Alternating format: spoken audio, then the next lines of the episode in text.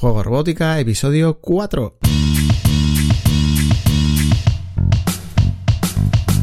Bienvenidos a Juego Robótica, el podcast en el que hablamos de robótica educativa, iniciación a la programación, aplicaciones para docentes, entornos de programación para niños y en general todo lo que tiene que ver con despertar la curiosidad de los más jóvenes por la programación y la tecnología para que se conviertan en creadores y no en meros consumidores. Como ya sabes, este podcast es un reflejo sonoro de los contenidos y cursos que puedes encontrar en juegorobótica.es. Y si quieres aprender a programar a través de la robótica o quieres formarte para enseñar a programar, no dudes de darle un vistazo a la plataforma de cursos en juegorobótica.es barra cursos y accede a la formación online con robótica educativa más completa por 10 euros al mes, aprendiendo desde la base y a tu ritmo. Precisamente en los cursos de juego robótica uno de los kits que puedes encontrar es el de Lego Mindstorm en su versión actual, la versión EV3. La línea de Lego Mindstorm ha sido pionera en robótica educativa y merece que la tratemos en uno de los primeros episodios del podcast. Vamos a conocer un poco más sobre los orígenes de este popular kit y de su evolución hasta hoy en día y sobre todo qué es Mindstorm y sus ventajas e inconvenientes para aprender a programar. Bueno, como ya sabéis, Lego fabrica juguetes desde hace mucho, desde 1932, y ha ayudado a millones de niños a desarrollar sus habilidades psicomotoras, a expandir su imaginación, a pulir su visión espacial y en general a multiplicar su creatividad y todo ello jugando, por supuesto. No era difícil de imaginar que con la aparición de los ordenadores personales se pusieran en marcha para producir algún juguete que pudiera interactuar con el ordenador. Los primeros juguetes de Lego controlados por computador aparecieron en 1986. Dos años más tarde, en 1988, empezó la colaboración de Lego con el MIT, con el Instituto Tecnológico de Massachusetts, que como veis vuelve a aparecer, no será casualidad, con el objetivo de desarrollar un ladrillo programable que pudiera dotar de vida a las estructuras que ya existían de Lego. Seymour Papert, al que evidentemente dedicaremos un episodio aparte, está al frente del proyecto por parte del MIT, de ahí que el nombre comercial que finalmente se le dio al proyecto fuera el mismo que tenía su libro de 1980, el libro estrella de Seymour Papert, Mindstorm, en el que presenta su teoría del construccionismo en educación. Tuvieron que pasar 10 años hasta que se presentara la primera versión del Lego Mindstorm denominada RCX en el año 1998 y paralelamente se organizó un tour de presentación y pequeñas competiciones de robótica en Estados Unidos. Tras el éxito del lanzamiento, en tan solo dos años apareció la versión System 2.0 con un salto evolutivo importante. Y en el año 2005 Lego Mindstorm ya era un éxito a nivel mundial. Prueba de ello es el Campeonato Mundial celebrado en Atlanta, que sería la primera edición de la First Lego League, que sigue siendo hoy en día la competición de robótica educativa con mayor participación del mundo. En 2006, es decir, 8 años después de la primera versión, aparece una nueva generación denominada NXT. Aunque pueda parecer caro para su uso doméstico, escuelas de grados medios de todo el mundo tienen a su alcance un kit de robótica muy útil en educación a muy bajo coste en comparación con las herramientas que se utilizaban hasta entonces. El kit se sigue popularizando alcanzando los 100.000 participantes en la First Lego League en 2007 y se hace difícil mejorar la versión que tenían de la NXT sin incrementar mucho los costes y por eso no es hasta 2013 cuando aparece la versión que se comercializa actualmente denominada EV3 y significa un salto de evolución no tan importante como fue el de RCX a NXT, pero es un salto. Precisamente porque ese salto no es tan grande como en la anterior evolución, la versión NXT conserva muchas compatibilidades con la EV3. Bueno, pues después del repaso histórico, puede que sepas que es Lego Maestro o quizá no. Así que vamos a ver de qué estamos hablando exactamente.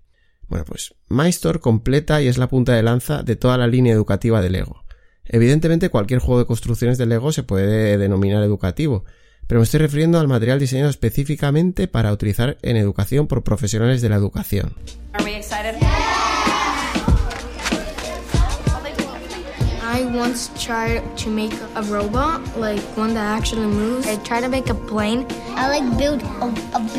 Este tipo de materiales empiezan en edades tempranas e infantil y se van complicando según sube la edad de los niños a los que va dirigido.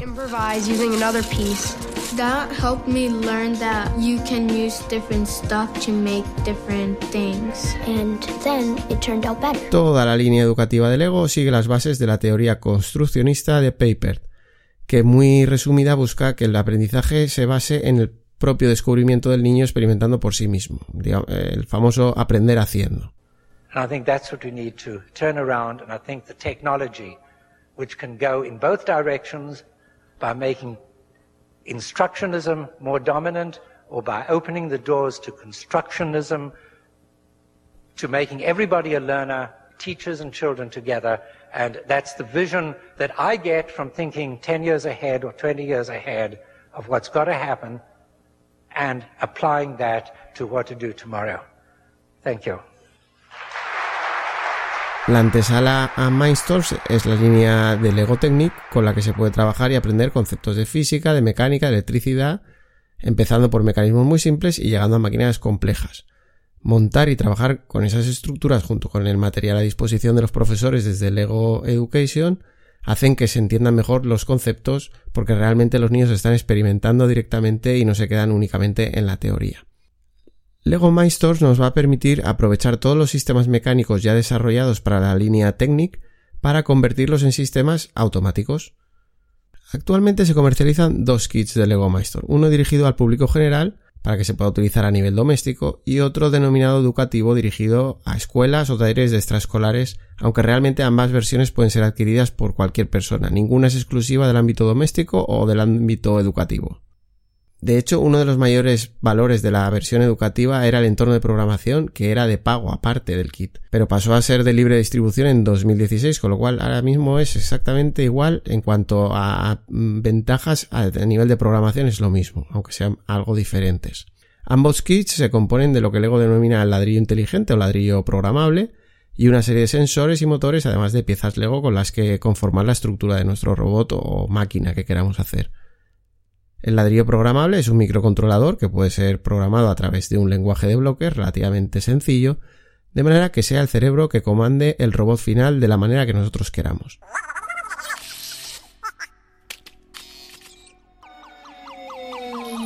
Pues bien, tal y como vimos en la definición de robot y de robótica educativa, se trata de que nuestro programa tomará información de lo que ocurre a su alrededor a través de una serie de sensores y según lo que nosotros le hemos programado tomará la decisión de actuar a través de sus motores y el resto de actuadores. Por ejemplo, podríamos hacer un robot que pueda desplazarse mediante ruedas con un sensor de distancia de manera que detecte objetos que puedan aparecer delante de él y simplemente decirle que si detecta un objeto a menos de una distancia concreta, por ejemplo, por decir algo 30 centímetros, pues que se detenga hasta que no tenga nada delante de manera que luego se pueda volver a poner en marcha. Una vez conseguido ese objetivo, podríamos querer que el robot busque un camino alternativo al encontrar un obstáculo de manera que gire hasta que evite el obstáculo y que siga avanzando. Son solo un par de ejemplos de programas muy sencillos con los que se empieza, pero si pasamos a repasar la cantidad de sensores disponibles nos haremos una idea de la cantidad de proyectos que se pueden llegar a realizar con Lego Milestone.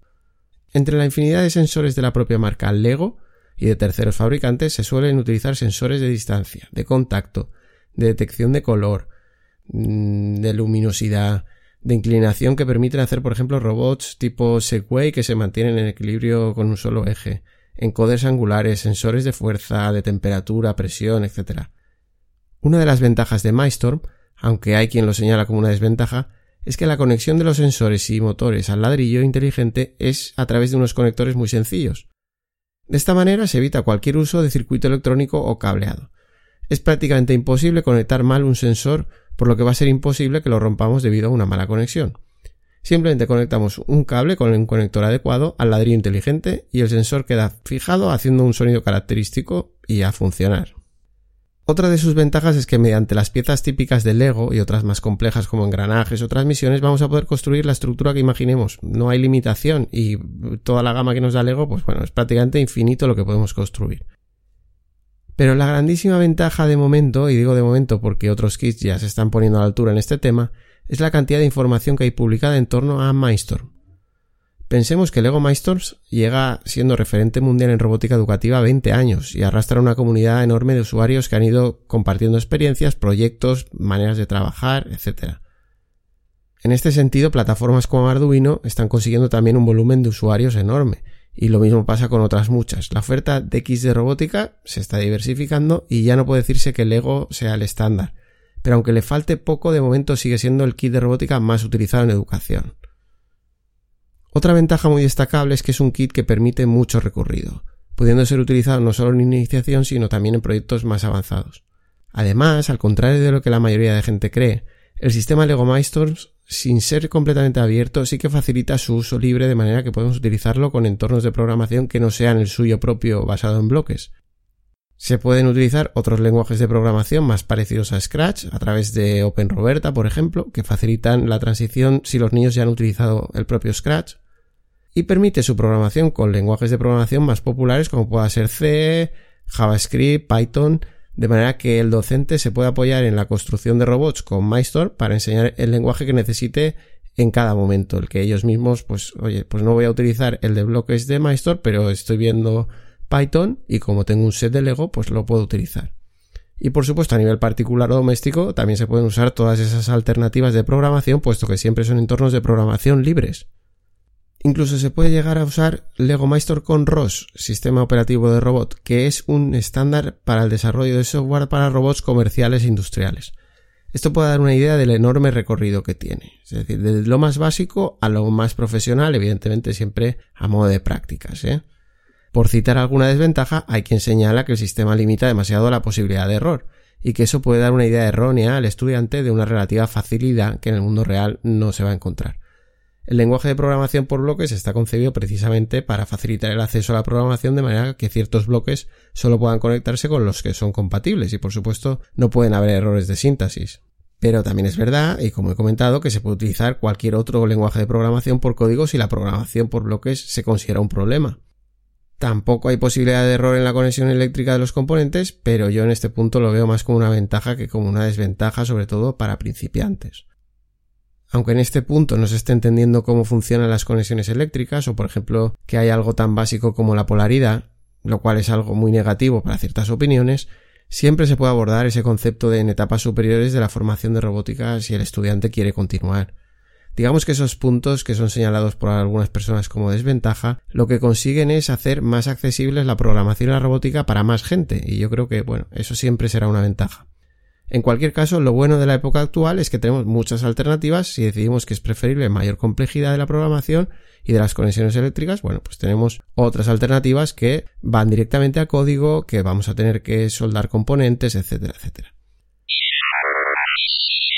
Si nos fijamos en los centros extraescolares que ofrecen robótica educativa, la mayoría de ellos ofrecen Lego WeDo, que es una línea dirigida a niños más pequeños con la misma filosofía, y Lego MyStore EV3 a partir de aproximadamente los 10 años. Si te estás preguntando qué puede costar un kit de robótica de Lego MyStorms para tus hijos o para ti si es que quieres aproximarte a la programación de robots, los precios varían entre los 350 euros por los que normalmente podemos encontrar la versión doméstica y en torno a unos 430 euros la versión educativa. Si tienes dudas sobre qué versión es la más conveniente en tu caso, puedes consultar un artículo comparativo que te dejo en las notas de este episodio y bueno, donde puedes ver a un primer golpe de vista las diferencias entre las dos versiones. Si te haces con un kit de Lego MyStorm o lo eliges para que aprendan tus hijos en casa, no dejes de visitar la plataforma de cursos de juego robótica y aún con más razón si eres profesor o profesora de algún centro donde tengáis que utilizar este kit de robótica educativa. Los cursos siempre se plantean para empezar sin conocimientos de ningún tipo y se va subiendo el nivel poco a poco, por lo que siempre vas a poder situarte en un nivel adecuado. Aunque Lego Milestone es una magnífica alternativa dentro de la robótica educativa, hoy en día existen multitud de alternativas que iremos analizando aquí para que puedas tener una idea de las diferencias y de cuál es el kit más adecuado en tu caso. Si tienes alguna duda respecto a Lego Milestone o si ya tienes el kit pero no sabes resolver algún problema, ponte en contacto y te intentaré dar la respuesta y si veo que puede ser interesante pues también la podemos tratar aquí en el podcast.